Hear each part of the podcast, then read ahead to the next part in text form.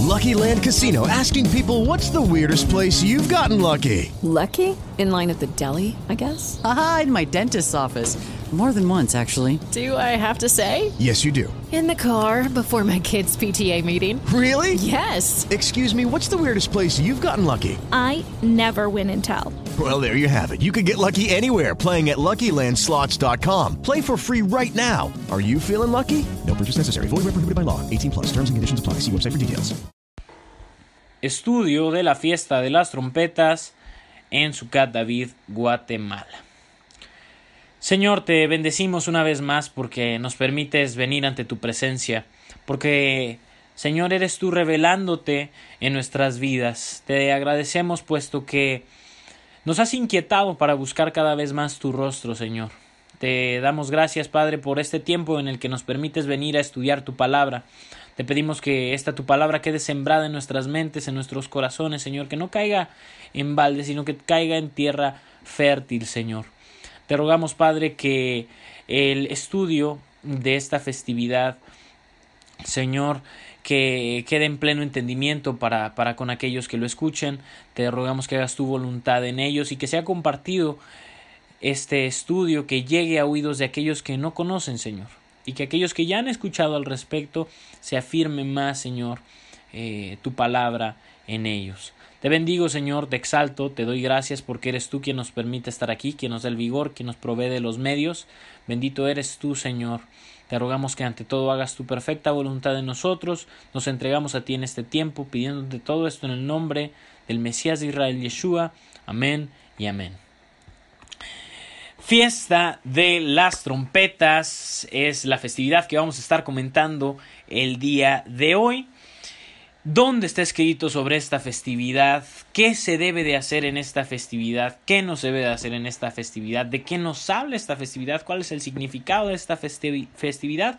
Bueno, pues para esto, ¿qué necesitamos hacer como en todo en nuestra vida? Ir a la palabra. Y si estuvieron en la introducción, recordarán perfectamente que les dije que había un capítulo específicamente que íbamos a estar nosotros regresando y redundando mucho a lo largo de nuestro estudio de cada festividad en particular. Quiero pensar que sí, y es el capítulo número 23 del libro de Levítico, en donde están desglosadas a manera de lista todas las festividades bíblicas, las festividades del Eterno.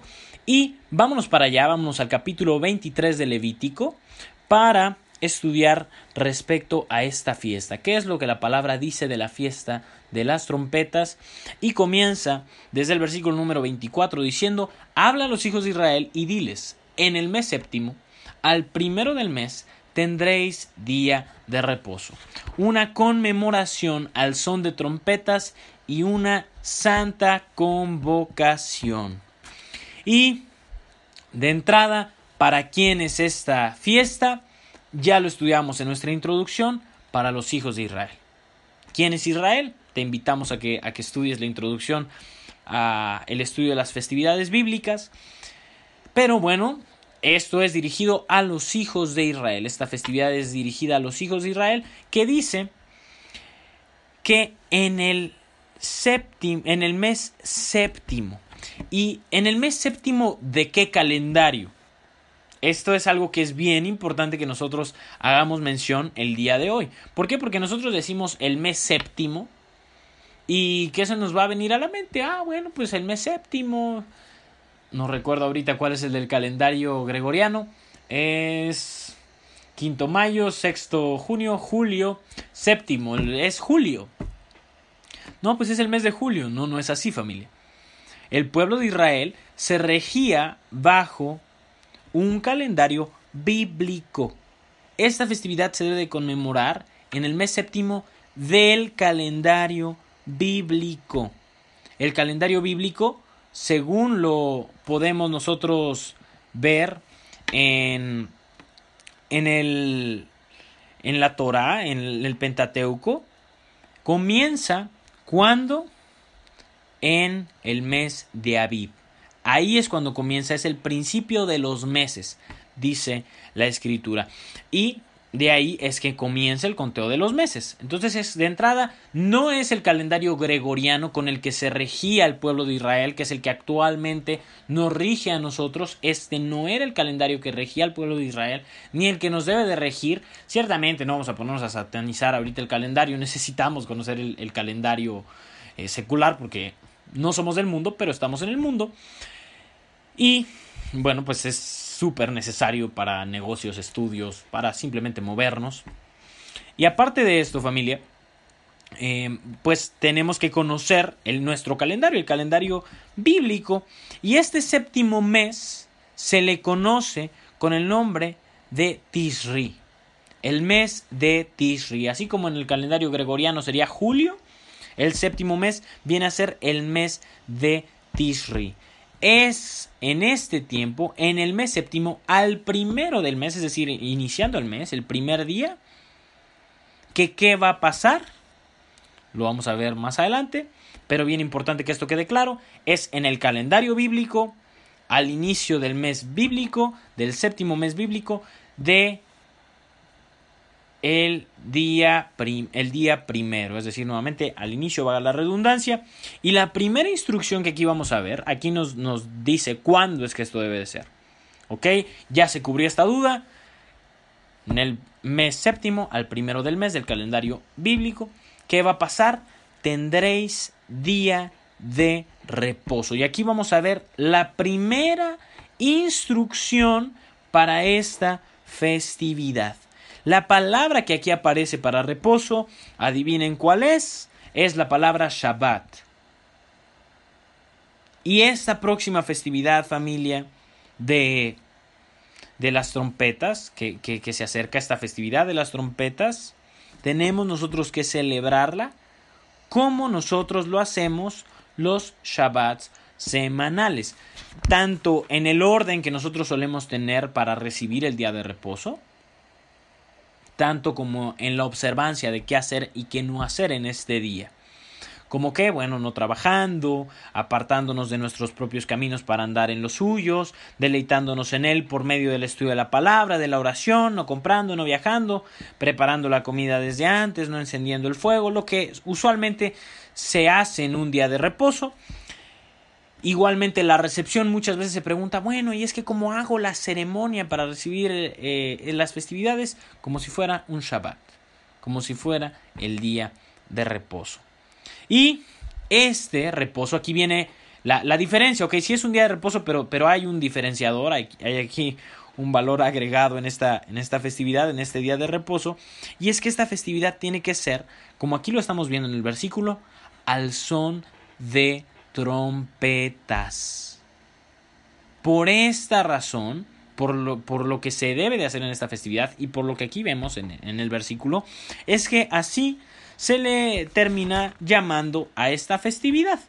Por lo que dice aquí de que es una conmemoración al son de trompetas. Por, eso eh, por esto es que se le llama la festividad de las trompetas. Y lo que en nuestros días viene a cumplir la función de nuestra trompeta, de, la trompeta, que es la que tenemos que hacer sonar y que debemos de escuchar, y lo que lo hacía en la antigüedad era comúnmente un cuerno, ya sea de carnero o de antílope, llamado en hebreo shofar. Y el significado que escuchar este shofar, que el hacer sonar este shofar tiene, es múltiple y aparte es muy profundo familia. Pero si este es el único, uno de los únicos mandamientos que hay que guardar en esta festividad, ciertamente tenemos que comprenderlo. No hacerlo como un mero ritual. ¿Qué hay detrás de esto? Y asimismo también en la antigüedad, cuando se hacía sonar la trompeta, era como una advertencia para todo el pueblo de guerra. También en el templo, no, se, no el shofar, en el templo no se sonaba el shofar, no se sonaba propiamente el cuerno de carnero o de antílope, sino había unas trompetas especiales hechas de plata, si no mal recuerdo, que eran sonadas por los levitas. Pero bueno, esto es lo que nosotros sabemos de, lo, de la función que tenían las trompetas. Y hablando específicamente del shofar, de este, de este cuerno de carnero, de antílope, ¿Qué es lo que esto significa? ¿Qué es lo que esto representa? Bueno, como les decía antes, tiene múltiples significados. Vamos a ver hoy un par de ellos. Y este shofar, al ser un hueso, literalmente el cuerno es, es, un hueso, es parte del animal, que se extrae justamente de la carne de este animal, y soplar en él, en este pedazo de, de hueso, y, y, soplar literalmente para poder hacerlo sonar necesitamos nosotros soplar. ¿Qué es lo que representa?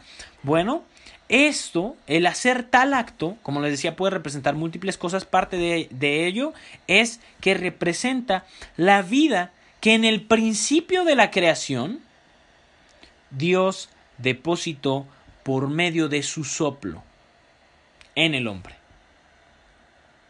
Esto es lo que representa.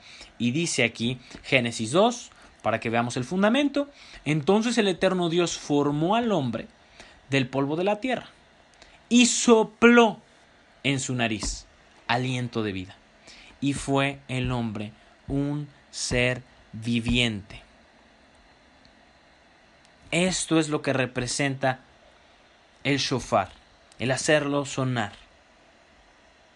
Cuando el Señor sopló en estos huesos y nos dio vida a nosotros como, como hombres. Nosotros tenemos eh, este soplo de, aliento de vida del Señor, es por Él que nosotros podemos vivir, es por Él que nosotros podemos caminar, por este soplo de vida que Él deposita en nosotros. De esto muchos comentan que es específicamente el alma.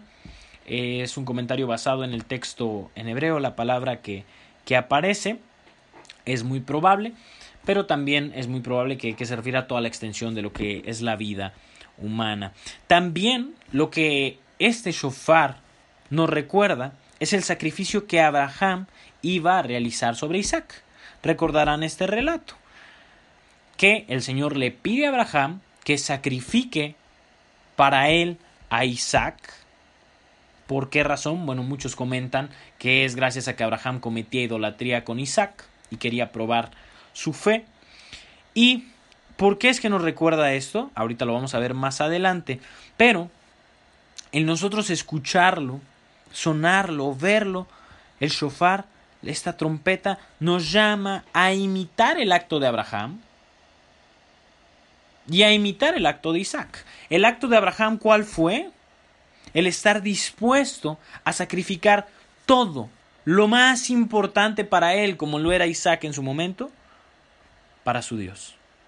Este es uno de los actos que somos llamados a imitar, estar dispuestos a sacrificar lo que sea lo que actualmente es más importante para ti por tu Dios. Y por parte de Isaac, estar dispuestos a ser usados por Dios por, para su propósito. Y este relato lo podemos nosotros encontrar en el capítulo número 22, versículo 13 de Génesis. Y aquí vamos a ver por qué es que, eh, bueno, suena muy lindo lo que me estás diciendo, pero ¿dónde sacas esto? Que esto nos lo recuerda. Dice el versículo 13. Entonces alzó Abraham sus ojos y miró, y he aquí a sus espaldas un carnero. ¿De qué usualmente son este, estos shofars? Estos cuernos carnero. Trabado en un zarzal por sus cuernos, justamente que es lo que hacemos sonar. Y fue Abraham y tomó el carnero y lo ofreció en holocausto en lugar de su hijo. Y si nosotros analizamos esta historia, la historia entre Abraham e Isaac, el sacrificio que el Señor pide, nos vamos a dar cuenta que Isaac, el hijo de Abraham, viene a ser una prefigura de lo que Yeshua habría de hacer. ¿Y qué es? Entregarse para ser sacrificado. Y entonces, ¿esto qué implicación tiene? Pues nos recuerda el sacrificio de Yeshua. Si este evento entre Abraham e Isaac es una prefigura del Padre y Yeshua y su perfecto sacrificio, pues entonces nos recuerda el shofar, el sacrificio perfecto de Yeshua. ¿Y qué es lo que el sacrificio de Yeshua, el entenderlo, produce en nosotros, su pueblo? Arrepentimiento. Arrepentimiento. Entonces, este sonido, el escuchar la trompeta, ¿qué, ¿qué, es? Es un llamado de nuestro Padre, de nuestro Dios, a volver a fijar la mirada en Él, a recibir vida por medio de, de Él, de ese soplo. ¿Y, ¿Y cómo es esto? Por medio de su palabra, de sus mandamientos, de su Hijo Yeshua. Es un llamado a la Teshuvah es un llamado al arrepentimiento, a el volver, al retornar. Retornar, volver a qué? A la palabra, a los mandamientos. Vean todos los simbolismos que tiene el hacer sonar la trompeta, el escuchar la trompeta y las implicaciones que esto tiene en nuestra vida. No es nada más escuchar un sonido, es escucharlo y recordar esto que aquí vemos. Y dice Levítico 25, vamos a regresar aquí a 23-25, al capítulo que estábamos leyendo, que, para, para seguir desglosando, ningún trabajo de siervos haréis y ofreceréis ofrenda encendida al Eterno. Bueno, ya nos quedó claro, es día de reposo, hacer sonar el shofar, ya entendimos los simbolismos detrás del shofar. Del día de reposo nos queda claro por el Shabbat semanal. Y ahora aquí dice, reitera esta, esta instrucción que, que, va conectada a el, el reposo y es ningún trabajo de siervos haréis. Reitera la, la instrucción que hace este día, esta festividad, como un Shabbat.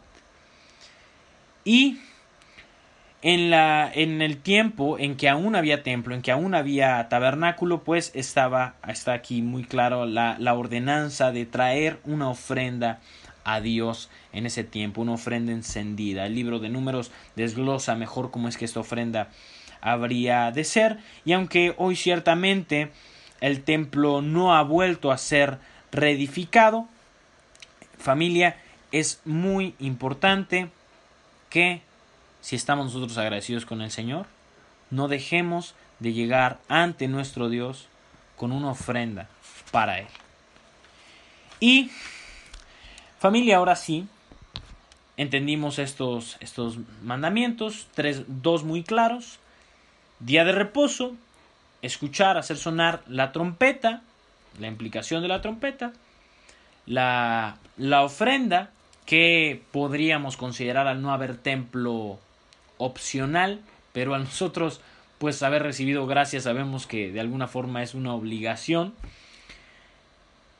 Y vamos ahora a pasar al libro de números en donde se habla también de la instrucción respecto a esta festividad. En el libro de números vamos a encontrar nuevamente la enseñanza respecto a esta fiesta de las trompetas en donde nos vamos a dar cuenta que los mandamientos para esta festividad están más que claros, son los mismos, pero aquí, aquí se ve confirmado. Y vamos al capítulo número 29 de números, vamos a comenzar a leer, diciendo, en el séptimo mes, el primero del mes, tendréis santa convocación. Ninguna obra de siervos haréis, os será día de sonar las trompetas. Y familia, un dato que es sumamente importante que enfaticemos en él es que nuestro calendario, el calendario bíblico, es un calendario lunisolar. ¿Y esto qué quiere decir? Que los meses dan inicio cuando entran las lunas nuevas. La luna cuando está en un filito, ahí es cuando entran los meses según el calendario bíblico. Y al ver la luna en la antigüedad, al ver que estaba esta luna nueva, era la manera en que se sabía que el mes estaba dando inicio. Y algo que también es súper importante enfatizar es que nosotros, en las lunas que nos regimos, las lunas que vemos en los cielos y son las que nos rigen, son las que se ven en Israel. Cualquier duda familia, externenla por favor con toda confianza. Pero, bien importante que tengamos claro todo esto. Las lunas que rigen nuestro calendario, los inicios de los meses, las festividades como esta, por ejemplo, son las de Israel, no las lunas nuevas que haya en Guatemala. Y esto lo menciono porque muchos familias luego nos han escrito o escriben al, al, ministerio que nosotros decimos que es el inicio de mes y que es la festividad, pero que realmente no se ve la luna. Esto, ¿por qué causa es familia? Porque nosotros no regimos por el avistamiento no en Guatemala, no en Colombia, no en Tangamandapio, no en Tinguindín, sino en Israel. Bien importante este tipo de datos, familia, que los tengamos bien, bien claros. Y por lo general, familia, procuramos nosotros eh, escuchar al inicio del mes el shofar, hacerlo sonar, escucharlo. ¿Por qué? Porque esto, familia, también es una instrucción. Entonces, vamos a ver cómo, cómo esto es así en qué nos basamos para, para, llevar tal práctica, y aparece en Números capítulo 10, versículo 10 diciendo, y en el día de vuestra alegría y en vuestras solemnidades, y en los principios de vuestros meses, bien importante esto, tocaréis las trompetas sobre vuestros holocaustos y sobre los sacrificios de paz, y os serán por memoria delante de vuestro Dios, yo el eterno vuestro Dios. Aquí vemos claramente la ordenanza en la Torah de hacer sonar el shofar, de escuchar el shofar al inicio de los meses, por estas razones que comúnmente nosotros lo hacemos. Y también esto es una ordenanza misma que el rey David reitera en el Salmo 81. Leemos en el versículo 3 como dice, tocad la trompeta en la nueva luna. ¿Y cuándo es el inicio del mes? En la nueva luna. Eh, y en el, en el día señalado, en el día de nuestra fiesta solemne. Versículo 4 que lo deja contundente, porque estatuto es de Israel, ordenanza del Dios de Jacob. Y bueno, a pesar de que esto es algo que solemos nosotros hacer cada inicio de mes, particularmente en el mes séptimo, en el mes de Tishri, por lo que nosotros acabamos de leer en números y acabamos de leer en, en Levítico, es que el sonido del shofar y el hacer sonar el shofar cobra todavía mayor importancia y énfasis. La razón por la que usualmente a los inicios de meses que se hacía sonar el shofar, ¿por qué era? Bueno, porque cuando salía la luna y un nuevo mes daba inicio, pues recordemos familia que no había antes tecnología que pudiera recordarles esto, esto al pueblo, que pudiera verificar que da, un, da inicio un mes. Y la tecnología de la época, ¿cuál era? Hacer sonar el shofar. De esta manera se daba a conocer a todo el pueblo que un nuevo mes daba inicio. Por esto es que comúnmente se hacía sonar el shofar y estos días, inicio de mes, el pueblo, el pueblo de Israel se solía congregar para rendir en unidad culto a Dios, como lo acabamos de leer. En números está así estipulado. Y recapitulando familia respecto a, este versículo número 1 de, de números 29, las ordenanzas sobre esta fiesta son más que claras. ¿Cuál es la primera ordenanza? Que la vimos ya en Levítico y la vemos confirmada aquí. Vamos a, a enumerarlos familia para que nos quede bien claro, bien grabado. Primera ordenanza es santa convocación, es un Shabbat. Ningún trabajo de siervos haréis. Primera ordenanza más que clara, se reitera en números 29. Segunda ordenanza, escuchar el shofar, hacer sonar el shofar. Y bueno, lo que es todo, todo lo que escuchar el shofar implica. ¿De acuerdo familia? No, nuevamente no es nada más que hagamos un mero ritual, sino es hacer sonar el shofar, escuchar el shofar, pero bueno, recordando todo esto que, que antes hacíamos mención. Y hay una tercera que podríamos nosotros considerar como, como opcional, siendo muy honestos, siendo muy literales. La realidad es que no hay templo en nuestros días, por ende si, si es una opción, pues es la, la cuestión de la ofrenda. ¿De acuerdo familia? Eh, obviamente los instigo a que de gracia, eh, si hemos recibido gracia, pues demos gracia a el Señor, a pesar de que no, no es como tal un mandamiento. Tengo que serles honesto, no les puedo decir es un mandamiento, sí lo es, pero, pero si está establecido el, el templo. Entonces, bueno, esta es opcional, la ofrenda. Y bueno, familia, muy, muy conciso, muy sencillo, de preferencia memoricémoslo. Lo primero, Shabbat, Santa Convocación. Lo segundo, escuchar el shofar. Dos mandamientos sumamente claros, dos mandamientos sumamente sencillos. Y si tú hoy estás escuchando estas palabras del libro de la ley y te has dado cuenta que no habías estado guardando esta festividad, quiero yo decirte que no eres el único ni el primero en estar en esa situación. Y para esto vamos nosotros a ver en el libro de Nehemías un ejemplo. Preguntan respecto a la, a la ofrenda. Si es monetaria, es algo que queda a, a, decisión de cada quien.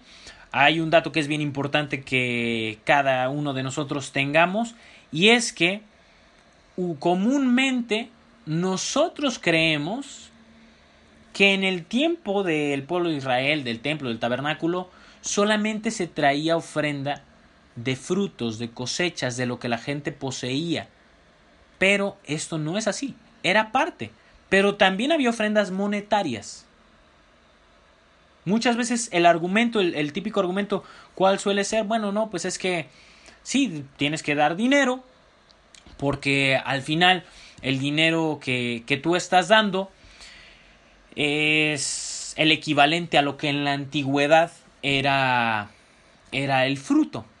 Y tiene cierto grado de razón, tiene cierto grado de razón, pero un dato que es bien importante tener bien claro es que también se daba la, el, monetariamente la ofrenda, se daba con, con plata. Entonces, bueno, eh, ahora, ahora que digo plata, no vayan a pensar que plata literalmente se daba con, con, dinero. Quiero dejarlo muy claro para eso de que vaya a haber diferentes contextos y no me vayan a, a, a entender. Y bueno, pues nuevamente familia, al no haber eh, templo, ¿qué es lo que pasa? Que esto se solía traer al templo y esta ofrenda para quien iba, pues sí, iba para el Señor y, y la terminaban también muchas de esta, esta ofrenda eh, haciendo uso los sacerdotes. En realidad, por cuanto no hay templo hoy en nuestros días, no podemos nosotros decir es de determinada manera así tajantemente. Puedes darlo a quien el Señor ha puesto como sacerdote en tu vida a instruirte. Puedes darlo a, tu casa. A tu casa es parte de el que nosotros hayamos ah, guardado el, diezmo de, de las festividades puedes darlo a tu casa, el, el, tener esto para poder celebrar la fiesta, puedes darlo a una persona en necesidad. Realmente al no haber templo no podemos venir determinadamente y decir es exclusivamente para este, es exclusivamente para esto.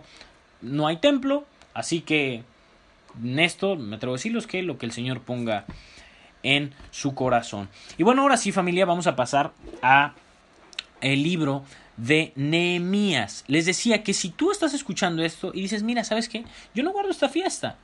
Y yo no me había dado cuenta de todo esto que estás diciendo, que es para Israel. Y yo no, yo no sabía lo, el significado del, del shofar. Yo no sabía todo esto, el simbolismo con el Señor. Bueno, no te preocupes. De entrada ahorita te aseguro que no eres el único que está en este estado. No eres el único que se encuentra en esta situación ni que en el pasado se ha encontrado en esta situación. Y para que, que puedas ver cómo esto es así, quiero que me acompañen a el capítulo número 8 de Nehemías para que veamos cómo esto de que dejaron las festividades no es algo nuevo. Esto ya había ocurrido en el pueblo. Y dice el capítulo número 8 de Nehemías, vamos a, a comenzar a leer desde el capítulo número 8. Si podemos leer el versículo número, el, el último versículo del el capítulo número 7, sería genial, lo voy a, leer porque es un, es un, dato sumamente importante, es el versículo 73. ¿Por qué? Porque nos dice cuándo, en qué tiempo es que se da esto. Y es sumamente importante. Dice el versículo 73. Y habitaron los sacerdotes, los levitas, los porteros, los cantores, los del pueblo, los sirvientes del templo y todo Israel en sus ciudades. Venido el mes séptimo. Contexto, mes de Tishri. Cuando entra el mes séptimo, los hijos de Israel estaban en sus ciudades. Y ahora sí, versículo número 1 de, del capítulo número 8, dice, y se juntó todo el pueblo como un solo hombre en la plaza que está delante de la puerta de las aguas y dijeron a Esdras, el escriba, que trajese el libro de la ley de Moisés, que trajese el Pentateuco, la Torah, la cual el Eterno había dado a Israel. Versículo número 2. Y el sacerdote Esdras trajo la ley delante de la congregación, así de hombres como de mujeres y de todos los que podían entender. El primer día del mes séptimo. ¿Qué día es este? Lo acabamos de ver antes. En una fiesta de las trompetas es que esto ocurre. Y dice el versículo número 3, y leyó en el libro de leyó en el libro delante de la plaza que está delante de la puerta de las aguas desde el alba hasta el mediodía. Estuvieron todo el día escuchando la Torah. En presencia de hombres y mujeres y de todos los que podían entender, se reitera esto, y los oídos de todo el pueblo estaban atentos al libro de la ley. Versículo número 4. Y el escriba Esdras estaba sobre un púlpito de madera que habían hecho para ello, y junto a él estaban Matatías, Sema, Anías, Urías, Hilcías y Maasías a su mano derecha, y a su mano izquierda Pedaías, Misael, Malquías, Asum, Asdabadana, Zacarías y Mesulam. Verso 5. Abrió pues Esdras el libro a ojos de todo el pueblo, porque estaba más alto que todo el pueblo, estaba en un púlpito, lo acabamos de leer. Y cuando lo abrió, todo el pueblo estuvo atento. Bendijo entonces Esdras al Eterno, Dios grande, y todo el pueblo respondió, Amén, Amén alzando sus manos, y se humillaron y adoraron al Eterno inclinados a tierra. ¿Por qué es que se humillaron ante el Señor? Porque se habían apartado de la instrucción. Porque se habían apartado del libro de la ley que estaba hablando. Por esta razón es que se humillaron, porque se dieron cuenta que se habían apartado de la instrucción. Se habían apartado de los mandamientos. Uno de estos, ¿cuál va a ser? Versículo número 7. Y los levitas Jesúa, Bani, Serebías, Jamín, Acub, Sebitai, Odías, Masaías, Kelita, Azarías, Josabed, Anán y Pelaía hacían entender al pueblo la ley. Le explicaban por qué razón es que le explicaban porque ya no la entendían, la habían perdido, la habían dejado de largo. Por esta razón es que hoy día se tiene que explicar la escritura. Porque han pasado tantos años y han pasado tantas cosas que por eso tenemos que ir al contexto y tenemos que investigar e, investigar, investigar y volver a investigar. ¿Por qué? Se han perdido todo esto. Nuestro entendimiento ya no es el que tenía, teníamos antes. Y necesitamos esta explicación. ¿Y qué dice el versículo 8? Los, los levitas eran quienes hacían esto. Y leían en el libro de la ley de Dios claramente y ponían el sentido de modo que entendiesen la lectura. Nuevamente lo estaban, estaban explicando el texto. Y Nehemías el gobernador y el sacerdote Esdras escriba y los levitas que hacían entender al pueblo dijeron a todo el pueblo: Dios santo es al eterno nuestro Dios. No os entristezcáis ni lloréis, porque todo el pueblo lloraba oyendo las palabras de la ley. ¿Y por qué lloraban? Porque se habían apartado familia. Se habían apartado y el Señor les redarguyó por medio de su escritura. Versículo número 10. Luego les dijo, Id, comed grosuras y bebed vino dulce y enviad porciones a los que no tienen nada preparado, porque día santo es a nuestro Señor. No os entristezcáis, porque el gozo del Eterno es vuestra fuerza. ¿Por qué es día santo? Era Yom Teruah. Era Yom Teruah, era la fiesta de las trompetas. Por estas razones que les dicen, ¿sabes qué? No se entristezcan, celebren. Esto es lo que tenemos nosotros que hacer en las festividades. Celebrar, estar contentos. Y repite nuevamente versículo 11, los levitas pues hacían callar a todo el pueblo diciendo, callad porque es día santo y no os entristezcáis. Les dicen, no estén tristes, no estén llorando. Verso 12, y todo el pueblo se fue a comer y a beber y obsequiar porciones y a gozar de grande alegría, porque habían entendido las palabras que les habían enseñado. Así que familia, si hemos nosotros dejado estas festividades, si hemos nosotros dejado el libro de la ley y no ni lo habíamos escuchado en nuestra vida, ¿sabes qué? No te entristezcas. No te entristezcas. Llora, sí, bueno, arrepiéntete por, por lo que hiciste. Particularmente les dijeron que no lo hicieran ahí porque, porque era un, una festividad y en las fiestas somos mandados a deleitarnos en el Señor, como bien lo veíamos antes. Pero la invitación familia es a que imitemos a nuestros padres, quienes también en su momento dejaron la instrucción, dejaron las festividades, no las estaban guardando, les tuvieron que decir alégrense porque no, no, lo, no lo habían entendido. Así que familia, si lo han dejado, en esta próxima fiesta, no lloren, no se lamenten. Si hoy tú estás escuchando y estás entendiendo, más bien hagamos un gran banquete y escuchemos su palabra. Alegrémonos en gran manera, como nuestros padres lo hicieron.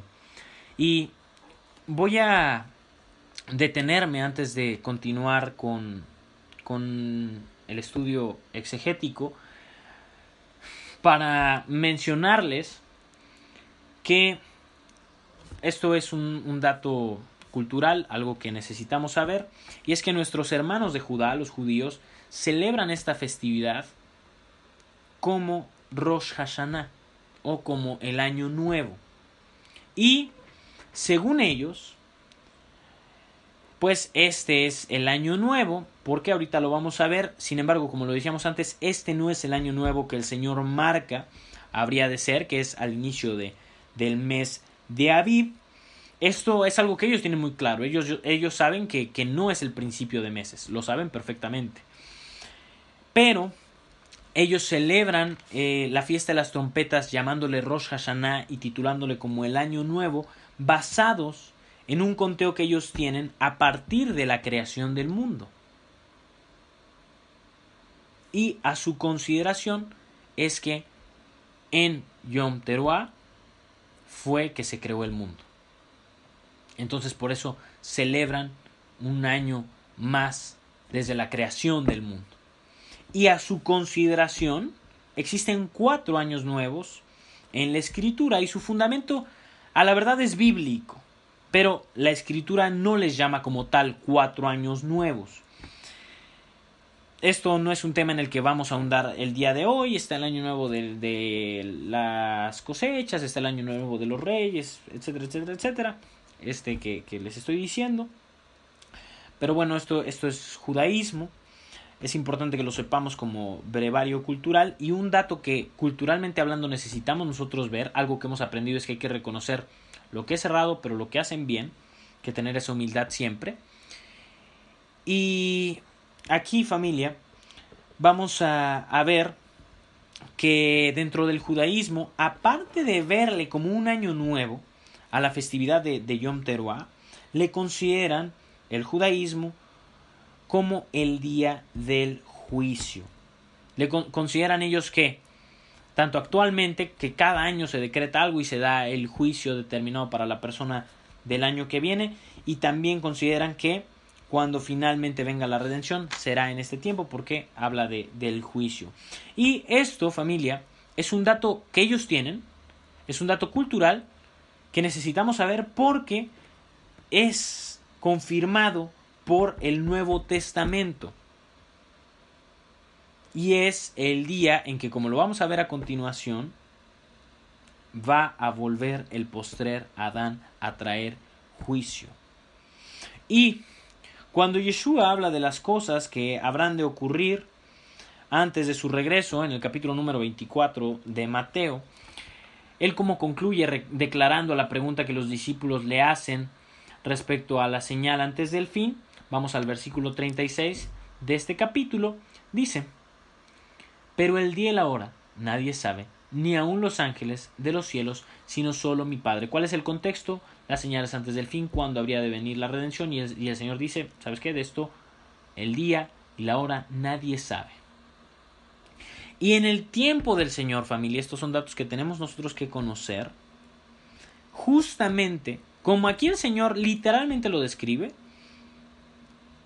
es como se le conocía a la fiesta de Yom Teruah se le conocía como la fiesta de la que nadie sabe el día y del que nadie sabe la hora. ¿Por qué causa? Porque, como lo decíamos antes, y por esto fue que vimos todos estos datos, era y es el en principio de mes. Era cuando salía la luna nueva, de la que nadie conocía ciencia cierta cuándo es que iba a saber. Y por cuanto nadie conocía ciencia cierta cuándo es que iba a salir la luna nueva, es que habían dos personas, dos testigos que se asignaban para observar la luna, para observar el cielo más bien. Y cuando la luna aparecía, pues ya hacían sonar el shofar, pero la verdad ni ellos sabían la hora ni el día en que esto iba a ocurrir. Pero cuando ocurría, daban a conocer lo siguiente, como pues sonando el shofar, haciéndoles saber que pues ya estaba iniciando el mes y que asimismo estaba iniciando la festividad. Entonces familia, tenemos un indicio de cuándo es que Yeshua va a volver y es en la fiesta de Yom Teruah, pero para poder entender esto necesitamos conocer el contexto cultural de la palabra. Entonces, el Señor va a volver en la festividad de Yom Teruah. Eso no nos queda la menor duda. Esto el mismo apóstol Pablo lo confirma. Vamos a la primera carta a los Corintios, capítulo número 15. Al leer del versículo 51 al 52, el apóstol Pablo dice, He aquí os digo un misterio. No todos dormiremos, pero todos seremos transformados. En un momento, en un abrir y cerrar de ojos, a la final, trompeta. ¿Cuándo va a ocurrir la transformación? ¿Cuándo se va a concluir la redención? Cuando suene la trompeta en Yom Teruah. Y los muertos serán resucitados, incorruptibles, y nosotros seremos transformados. Esas trompetas que se hacen mención, las trompetas de las que se hacen mención en el libro de Apocalipsis, en realidad es ese shofar. Yeshua va a volver en esta festividad de Yom Teruah. ¿Estamos guardando esta festividad? ¿Estamos verdaderamente esperando su regreso? Vamos a ver cómo el apóstol Pablo en su carta a los tesalonicenses va a volver a hablarnos al respecto en el capítulo número 4 al término ya de la carta en el versículo 16 dice porque el Señor mismo con voz de mando con voz de arcángel y con trompeta de Dios con el shofar, con el sonido del shofar en Yom Teruah, descenderá del cielo y los muertos en Cristo resucitarán primero. Luego nosotros los que vivimos, los que hayamos quedado, seremos arrebatados. Este es el verdadero arrebatamiento. Luego nosotros los que vivimos, los que hayamos quedado. ¿Cuándo va a ser el arrebatamiento, familia? Cuando haya ocurrido todas las persecuciones. cuando haya ocurrido todo lo que el libro de Apocalipsis dice para que suene la trompeta. Pero va a ser en Yom Teruah. Y en ese momento vamos a ser arrebatados a Él en las nubes para recibir al Señor en el aire. Y así estaremos siempre con Él. Y vamos a continuar leyendo ahora en el versículo 18. Por tanto, alentaos los unos a los otros con estas palabras. Capítulo número 5, versículo 1. Pero acerca de los tiempos, recordemos que no había divisiones. Cuando Pablo escribía esto, él escribía simplemente una carta. Pero acerca de los tiempos y de las ocasiones, no tenéis necesidad, hermanos, de que yo os escriba. ¿Y por qué razón, familia? Es que Pablo dice que no tenía necesidad de escribirles a los tesalonicenses de las fiestas, de las señales antes del fin. ¿Será porque ya no tienen importancia y eso ya pasó? De ninguna manera, familia. Todo lo contrario, porque ya lo sabían. Era algo evidente para el cristianismo primitivo. Este dicho que estudiábamos del Señor, de que nadie sabe el día ni la hora, era conocido culturalmente dentro de toda la tierra de Israel. Por eso Pablo dice, no tengo necesidad de decirles de esto, porque ustedes lo tienen muy claro. Es evidente. No porque ya no es importante, sino todo lo opuesto.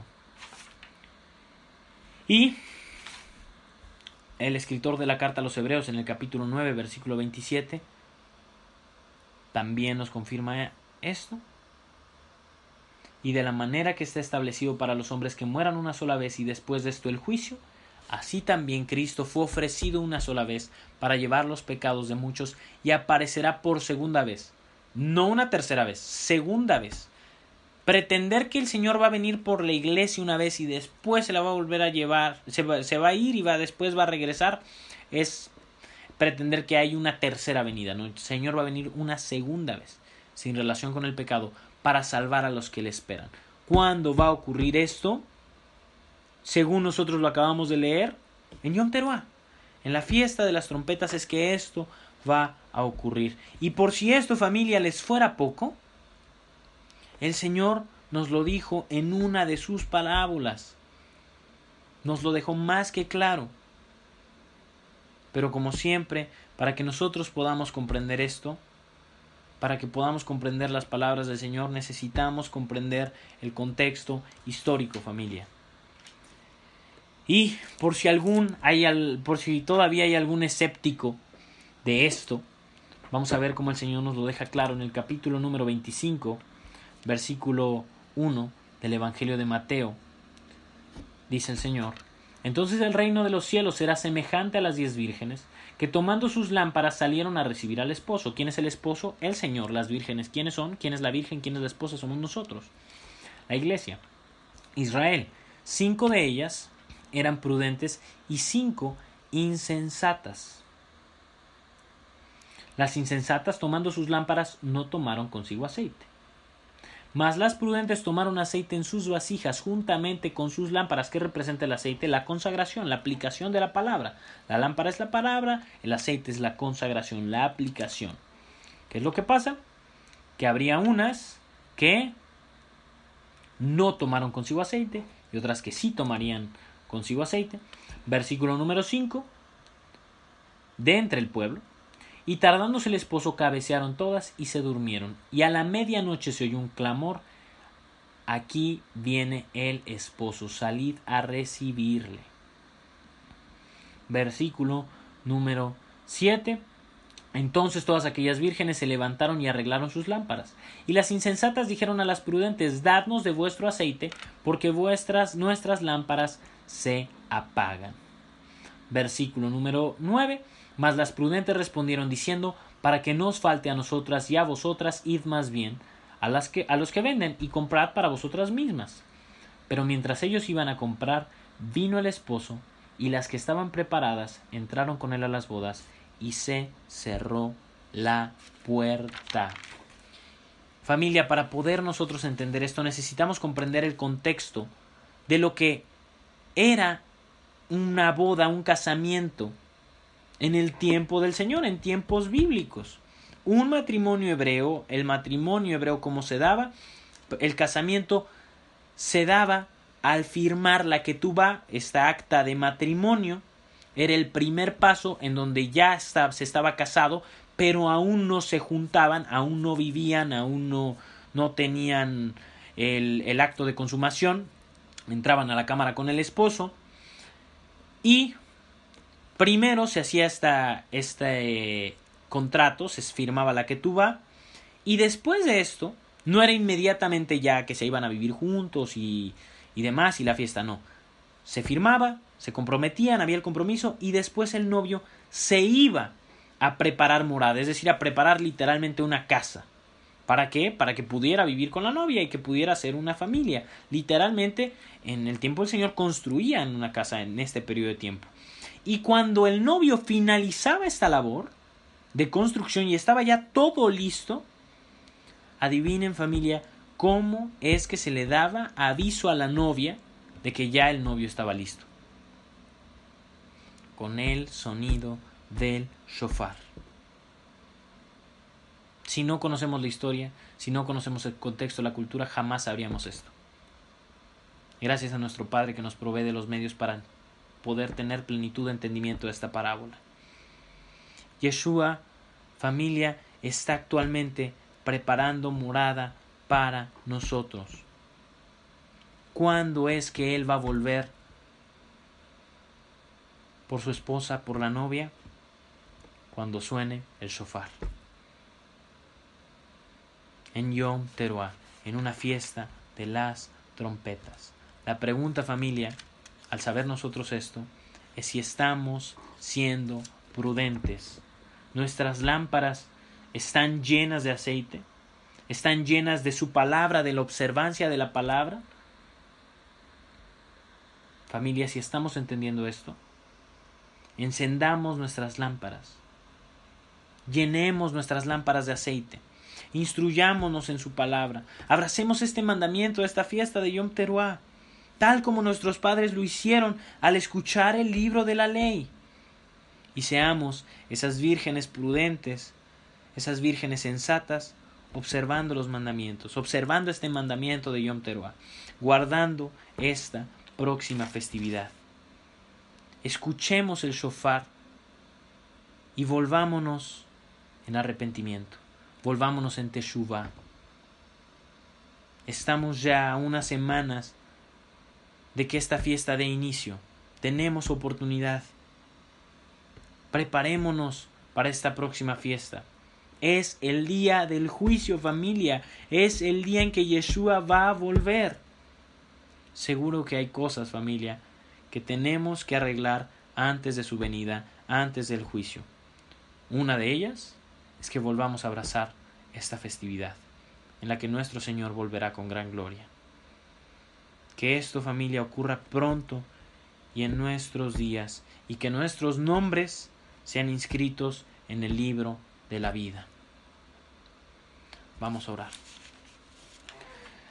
Señor, te damos gracias porque al escuchar las palabras del libro de la ley del cual nos hemos apartado, nos permites, Señor, compungirnos al ver todo lo que hemos dejado de lado, al ver todo lo que ignoramos, Señor. Te rogamos, Padre, que nos ayudes a permanecer humillados ante ti y a que este arrepentimiento sea genuino, Señor, que no sea un simple llanto, que no sea un simple sentir, sino que se vea reflejado en la aplicación, Señor, y que este próximo Yom Teruah lo guardemos como nunca. Hoy, Señor, hacemos delante de ti este compromiso de guardar esta próxima festividad, siendo conscientes de que esto apunta a tu Hijo, el Mesías, Señor, de que esto no es judaizar, esto simplemente es seguir los pasos del Cordero. Te bendecimos, Padre, porque nos has quitado la venda de los ojos y nos haces entender esto. Te rogamos, Padre, que nos ayudes a prepararnos, que nos ayudes a preparar nuestras lámparas, que nos ayudes a ser prudentes, que nos ayudes, Señor, a tener llenos de aceite estas lámparas que nos has dado, a ser sensatos, a ser prudentes, a esperar verdaderamente tu regreso, el regreso de tu Hijo. Nos entregamos a ti, Señor, y te pedimos que nos ayudes a observar cada vez más este mandamiento, de que prontamente venga tu Hijo, descienda con gran gloria y poder, y podamos ser arrebatados a los cielos con Él y a descender con Él a esta tierra. Te damos gracias, Señor, nos entregamos a ti y te bendecimos por tu vida, pidiéndonos, pidiéndote, Señor, que nos permitas acercarnos cada vez más a ti y actuar como nuestros padres lo hicieron.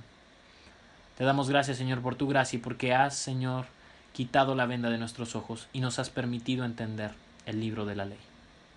Te agradecemos y te pedimos todo esto en el nombre del Cordero, el Hijo de Dios Yeshua. Amén y amén. With lucky landslots, you can get lucky just about anywhere. Dearly beloved, we are gathered here today to. Has anyone seen the bride and groom? Sorry, sorry, we're here. We were getting lucky in the limo and we lost track of time.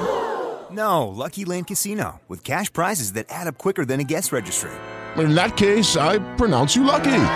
Play for free at LuckyLandSlots.com. Daily bonuses are waiting. No purchase necessary. Void where prohibited by law. 18 plus. Terms and conditions apply. See website for details.